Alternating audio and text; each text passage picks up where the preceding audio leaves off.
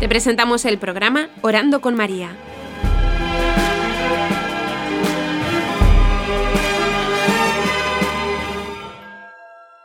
¿Te puedes presentar? Hola, yo me llamo Benjamín, soy de Inglaterra, tengo 27 años y estoy estudiando teología ah, aquí en Roma. Espero poder ser sacerdote. Para ti, ¿quién es la Virgen María?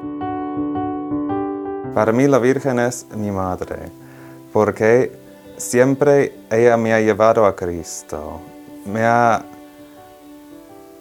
ayudado en los momentos difíciles y me ha mantenido en el camino donde yo por mí hubiera lo hubiera dejado. ¿Rezas el rosario?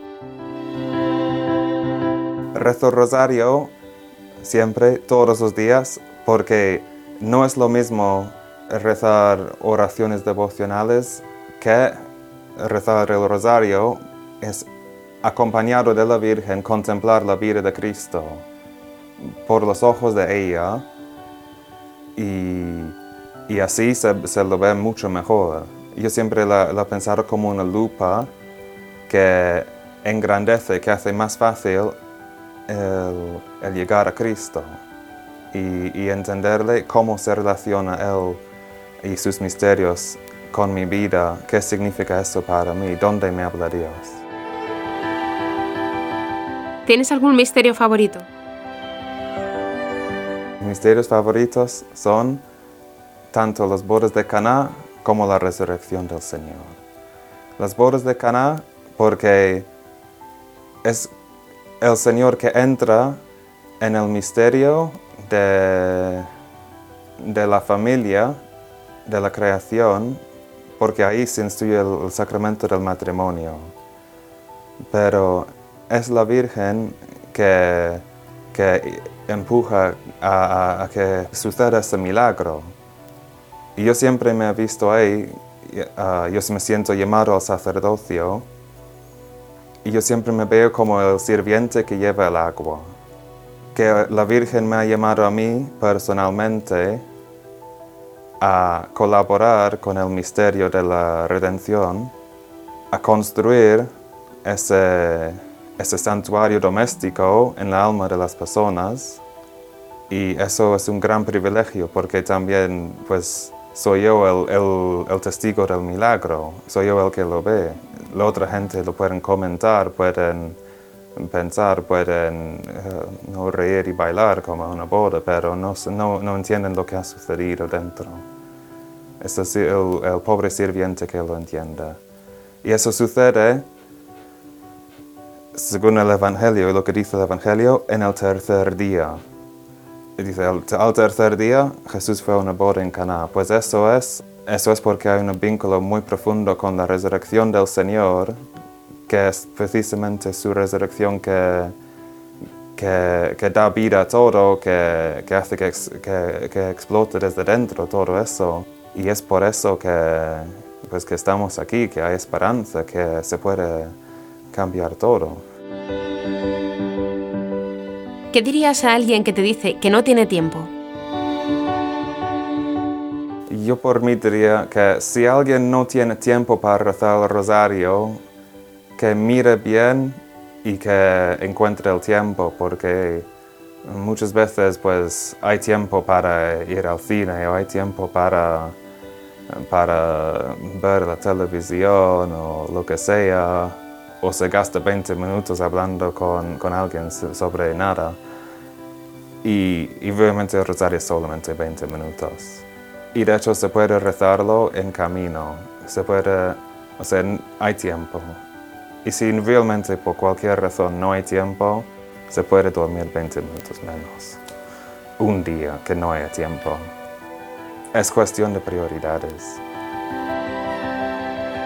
¿Qué le dirías a los que dicen que es aburrido? Si alguien me dice que no reza el rosario porque se aburre, es diverso, porque yo digo que esa persona no sabe escuchar a lo que Cristo quiere decir a su alma. El Señor no es Spider-Man que va a aparecer en una película de Hollywood con efectos especiales y, músicas, sino que habla en el silencio del alma y, hay que aprender a valorar eso. Si uno no sabe rezar, probablemente no sabe escuchar y otras personas que tiene al lado tampoco. Entonces, que sea aburrido quiere decir que pues vale la pena hacerlo. Es algo especial. ¿Ha recibido alguna gracia en especial con el rezo del rosario? Yo diría la gracia más fuerte que he recibido rezando el rosario fue una vez cuando volví a mi casa para visitar mi familia estuvieron mis dos abuelos ahí. Y yo no sé, pero intuía que no les iba a volver a ver.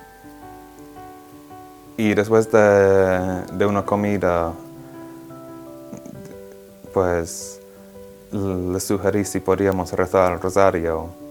Y ahí sentado a la, mesa del comedor, pues mm, todos rezamos un rosario que fue rápido y fue sencillo, pero fue la única vez que mi familia había rezado juntos. Y yo lo sentía muy fuerte, que eso era una cosa especial.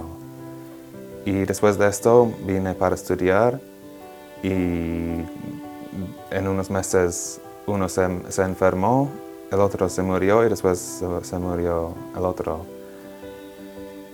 Y eso fue, pienso, una cosa que, que ha dado unión a nuestra familia, aunque fue tan, tan pequeña.